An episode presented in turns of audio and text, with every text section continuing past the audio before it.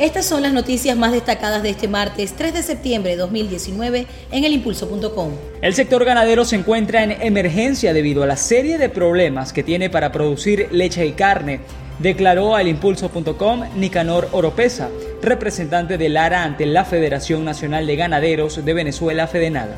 La crisis ha sido tan fuerte que ha reducido el consumo de carne a 8 kilos por persona al año, según estadísticas de ese organismo gremial. En Nacionales, la sesión de este martes en la Asamblea Nacional giró en torno a la presencia de grupos terroristas en Venezuela. Tuvo como resultado un acuerdo en el que se responsabiliza a Nicolás Maduro por la proliferación de narcoterroristas en el territorio nacional. En materia regional, entre 300 mil y 600 mil bolívares es el precio que deben pagar padres y representantes para calzar a sus hijos de cara al año escolar 2019-2020 sin contar zapatos deportivos, los cuales estaban fuera del alcance de la mayoría por los altos costos. Muchos padres optan por comprar un zapato deportivo de color negro que le pueda servir a sus hijos para vestir con el uniforme escolar y para actividades deportivas. Por su parte, una encargada de una tienda de calzados en el centro de Barquisimeto contó al impulso.com que las ventas han disminuido en más del 50% en comparación a años pasados. Señala que muchos usuarios preguntan por precios, pero pocos llevan la mercancía por su elevado costo. En otras noticias, la comunidad de la urbanización Sucre, específicamente en la calle 37 con Avenida Libertador, denuncia la existencia de un brote de aguas negras desde hace más de tres meses, el cual está contaminando y afectando a toda la localidad.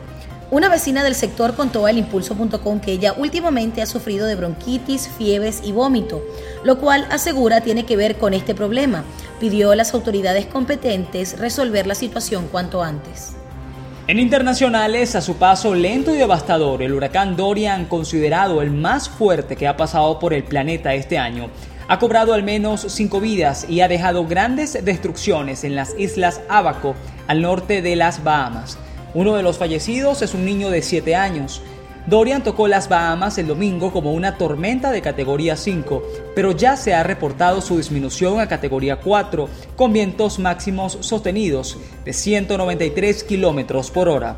Esperan que este martes por la noche se acerque a la costa este de Florida.